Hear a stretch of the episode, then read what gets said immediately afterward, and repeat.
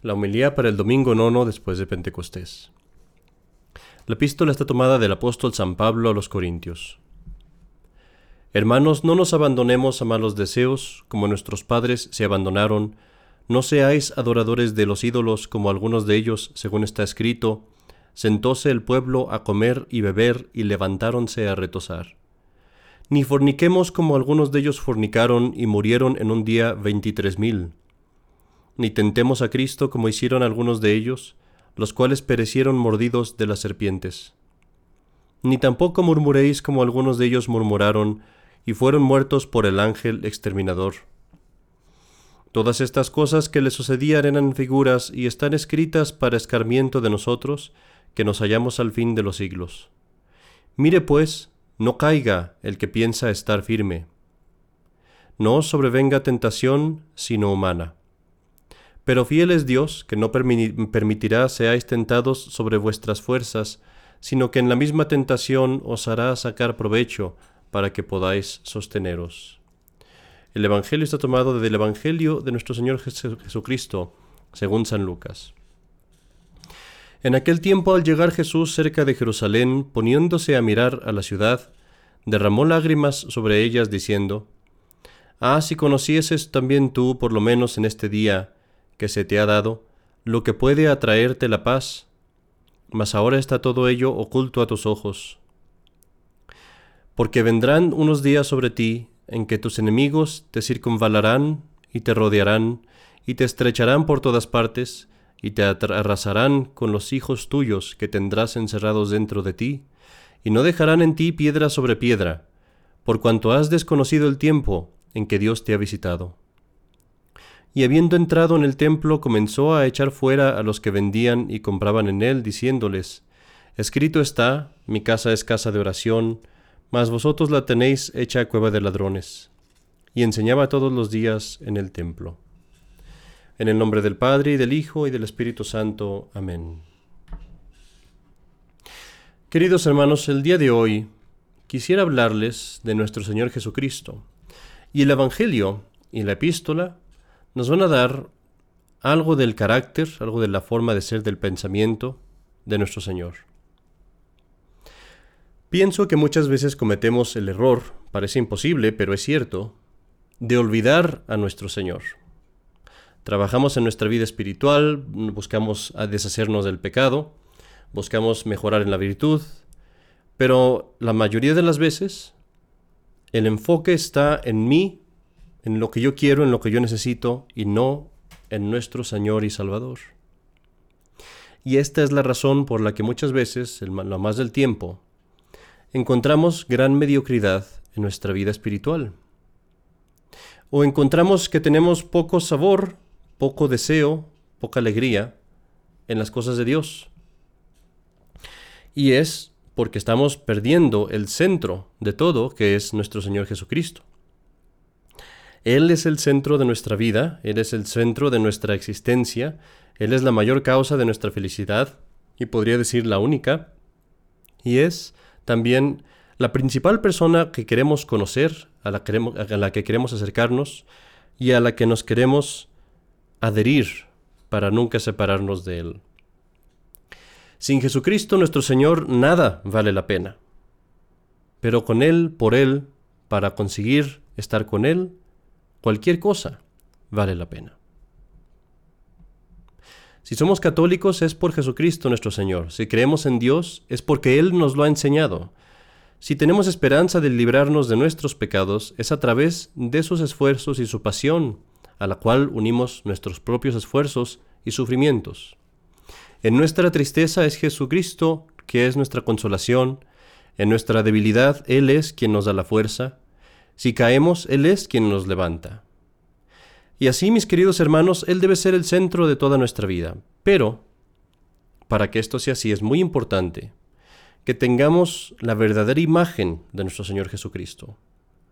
Que verdaderamente lo conozcamos como Él es, no como yo quiero conocerlo, no como yo me lo imagino, sino como Él mismo se nos ha revelado. ¿Cuántas veces vemos fotos, imágenes, películas que muestran a nuestro Señor de una forma ridícula, suave, sin medida, como un tipo de hippie o un filósofo. Y más, lo que es más importante, ¿cuántas veces vemos nada más ese lado de nuestro Señor, de su misericordia y su amabilidad, y se nos oculta, porque se nos quiere ocultar, la parte de su justicia, de su fortaleza, de su inteligencia? Veamos pues el día de hoy el Evangelio y la epístola. En la epístola hay una lección que el apóstol nos está dando y es esta, que habrá castigo para el pecado, que Dios no deja el pecado pasar impune. Y nos dice el apóstol, nos, lo recalca, nos da varios ejemplos del Antiguo Testamento, de cuando eh, los israelitas fueron castigados especialmente durante el trayecto de Egipto a Tierra Santa. Y el apóstol nos lo recuerda, nos dice, estas cosas están escritas para escarmiento de nosotros. Es decir, no son figuras, no son, no son nada más este... No son un cuento que se nos contó cuando éramos niños, son hechos históricos, son cosas que realmente pasaron, les pasaron a personas aquí en esta tierra en este tiempo. Y el apóstol nos dice, estas cosas que le sucedían a ellos eran figuras, es decir, eran un ejemplo de lo que pasará en el futuro con los que pecan, que también serán castigados. Y están escritas, dice, para escarmiento de nosotros, pues para que nosotros, viendo el ejemplo de ellos, no caigamos en lo mismo, pero para que entendamos bien que el pecado tiene castigo. Sin embargo, para consolarlos, nos dice el apóstol, Dios no permitirá que seas tentado más allá de tus fuerzas. En el Evangelio de hoy se nos muestran dos aspectos de nuestro Señor Jesucristo, que son complementarios. Uno no se entiende sin el otro, y sin embargo parecieran ser contrarios al mismo tiempo. Uno es la misericordia de Jesucristo, que vemos cuando Él llora sobre la ciudad de Jerusalén. El otro es el odio que tiene al pecado, que vemos cuando expulsa a los vendedores del templo. Entendamos esto bien y estudiémoslo un poco. Nuestro Señor Jesucristo llega cerca de la ciudad de Jerusalén, mira la ciudad y empieza a llorar. Y aquí piensa en una cosa, la ciudad de Jerusalén representa tu alma también. Porque así como Jerusalén, tu alma es una ciudad de Dios, tiene que ser una ciudad de Dios. Como Jerusalén, tu alma también ha sido rebelde, mi alma, nuestras almas han sido rebeldes a nuestro Señor Jesucristo. Y también tal vez en el futuro, nuestro Señor ve que vaya a haber alguna ofensa. Esperamos en Dios que no. Puede ser que sean solamente pecados veniales, pero aunque sea así, en el pasado hemos pecado también. Hemos crucificado a nuestro Señor. Y así tu alma es esta ciudad de Jerusalén. ¿Y qué dice nuestro Señor? Cuando llega dice, si conocieses también tú, por lo menos en este día que se te ha dado, lo que puede traerte la paz, mas ahora todo está oculto a tus ojos. Y nos advierte de lo que pasará con nosotros si no nos arrepentimos de nuestros pecados. Que vendrá un día sobre ti en que tus enemigos te circunvalarán y te rodearán y te estrecharán por todas partes, y te arrasarán y no dejarán en ti piedra sobre piedra, porque has desconocido el tiempo en que Dios te ha visitado, en que Dios te ha llamado. Nos advierte nuestro Señor, pero nota que allí no castiga, ahí llora por nosotros con misericordia. Qué pronto hubiera podido Él, y tal vez debiera haberlo hecho, que lloviera fuego sobre la ciudad, como llovió fuego en Sodoma y Gomorra. Que vinieran plagas sobre ella, como vinieron sobre Egipto. Mandar un ángel de la muerte, como lo mandó a los israelitas y a los enemigos de los israelitas. Que pronto pudo haber hecho Cristo que se abriera la tierra y tragara a esa ciudad, a esa rebelde ciudad, como había pasado antes en el monte Sinaí con los israelitas rebeldes. Pero ¿qué hace? ¿Qué hace Jesucristo en su misericordia? Llora. Llora sobre mí deseando mi conversión, orando por mi conversión.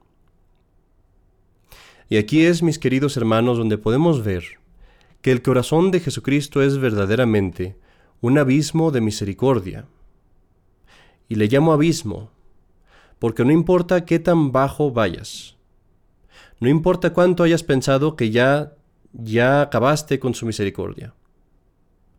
Aunque hayas pensado que llegaste a un punto en el que no hay más para ti, si tú verdaderamente te quieres convertir, y subrayo, si verdaderamente te quieres convertir, su misericordia nunca te faltará. Podrá pasar que alguna vez te veas a ti mismo cayendo otra vez en pecados y los mismos pecados una y otra vez, y que en algún momento digas, ya no existe una esperanza para mí, he pecado demasiado. Dios ni siquiera me habla cuando rezo. Estoy demasiado perdido. Esto es quien yo soy y no puedo cambiar nada. Cuando esto ocurre, mira a tu Mesías, a tu Salvador, y mira lo que te dice. Si tú supieras el tiempo de tu visitación, si tú te dieras cuenta que estoy aquí y que he venido a salvarte. Y como dijo en otro evangelio, ¿cuántas veces he venido como la madre a recogerte, a guardarte, a salvarte, y tú te has olvidado de mí? no has escuchado. Pero si tú me escuchas ahora, aquí estoy, listo para perdonarte, aunque me hubieras ofendido miles de veces, aunque me hubieras rechazado abiertamente, yo nunca te rechazaré si tú vienes a mí, porque aquel que venga a mí, yo no lo echaré fuera. Aquí vemos, pues, queridos hermanos, la misericordia de Jesucristo. Veamos ahora el otro aspecto, que como dije complementa a la misericordia y esto es el odio del pecado que tiene nuestro Señor. Esta es la parte que la iglesia modernista no habla de ello. Los protestantes no quieren hablar de ello tampoco. Nos hablan de su misericordia, pero no de su odio por el pecado. Y el odio por el pecado, digo, es algo que complementa la misericordia, porque la misericordia de nuestro Señor no la va a forzar sobre nosotros, él no nos la puede dar a menos que nosotros la queramos, a menos que nosotros pidamos perdón primero. Y esta es la parte que olvidan, que no predican. Que nuestro Señor dijo, tus pecados son perdonados, pero también dijo, ve y no peques más. Y esto es porque la misericordia de nuestro Señor no consiste en perdonarnos y aceptarnos como somos en nuestra miseria y en nuestros pecados. Consiste en aceptarnos, sí, con nuestras miserias, pero para quitárnoslas, para sacarnos del pecado.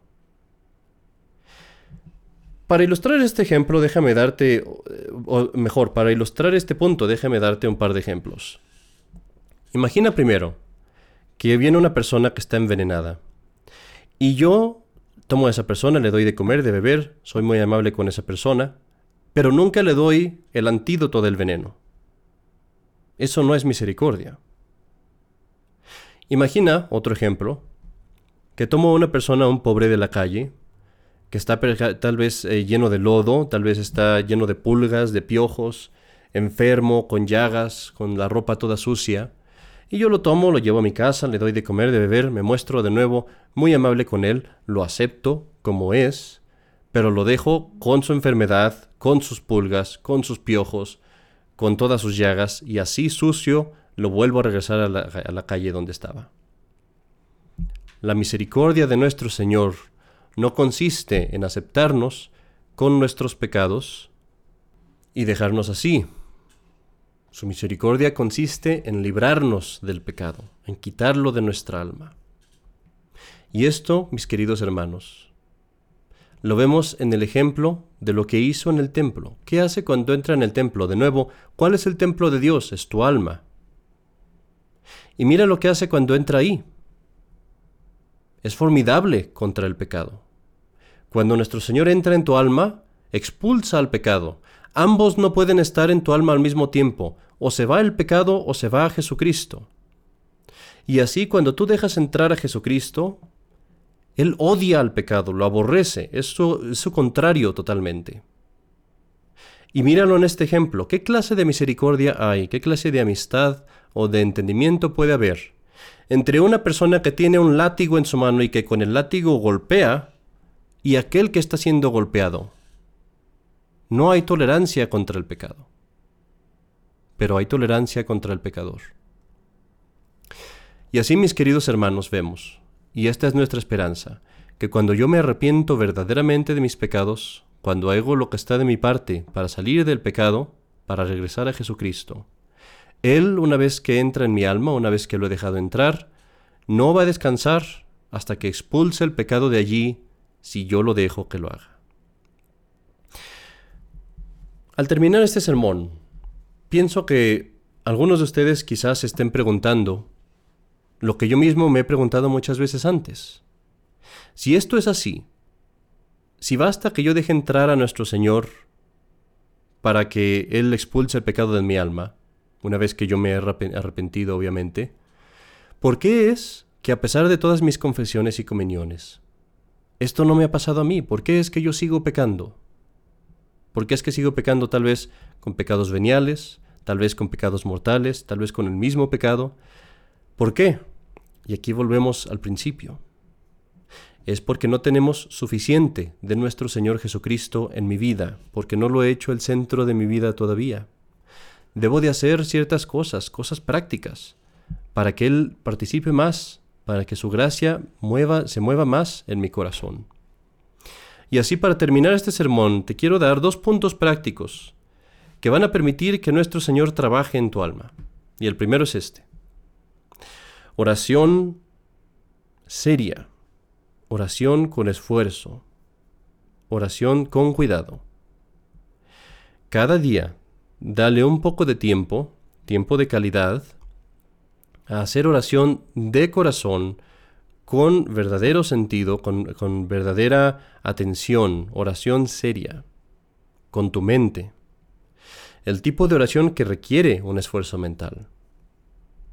Puede ser que sea el detenerte 15 minutos a decirle a Dios lo que necesitas decirle, el detenerte 15 minutos quizás a decirle a Dios las cosas que, a considerar en su pasión, a considerar su crucifixión, sus azotes, su corona de espinas, pero el pasar algún tiempo en esto. Al hacer esto, tú mismo te estás acercando a Jesucristo, le estás permitiendo que entre en tu alma. Ese es el primer punto. El otro punto que debemos de hacer, especialmente si estamos luchando con pecado mortal, es afligir nuestro cuerpo. Decía yo en el sermón pasado, que aún no lo he puesto en, en la grabación, que nuestro cuerpo y nuestra alma son enemigos, como nos dice San Pablo.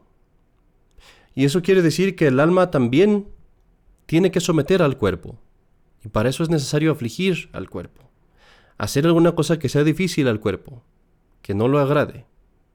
No debemos de hacer nada que dañe nuestra salud, no debemos de hacer nada que llame la atención de otras personas, pero podemos hacer cosas muy sencillas como ayunar, comer cosas que no nos gustan, o abstenernos de ciertas comidas que nos apetecen, o tomar un baño tal vez no tan con agua tan caliente como quisiéramos.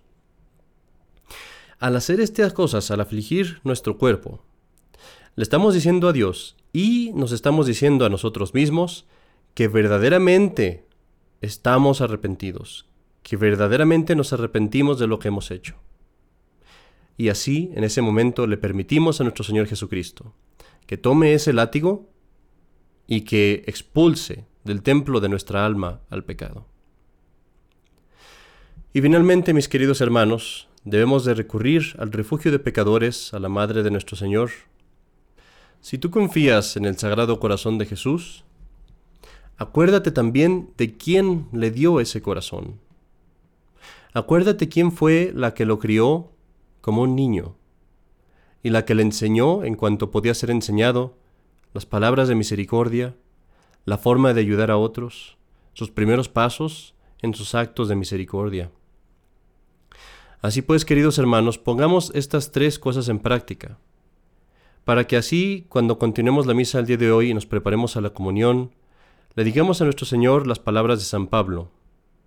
Desiderans te videre, memor lacrimarum tuarum, ut gaudio implear.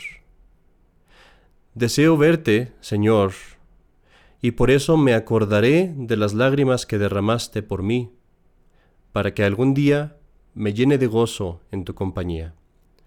En el nombre del Padre, y del Hijo, y del Espíritu Santo. Amén.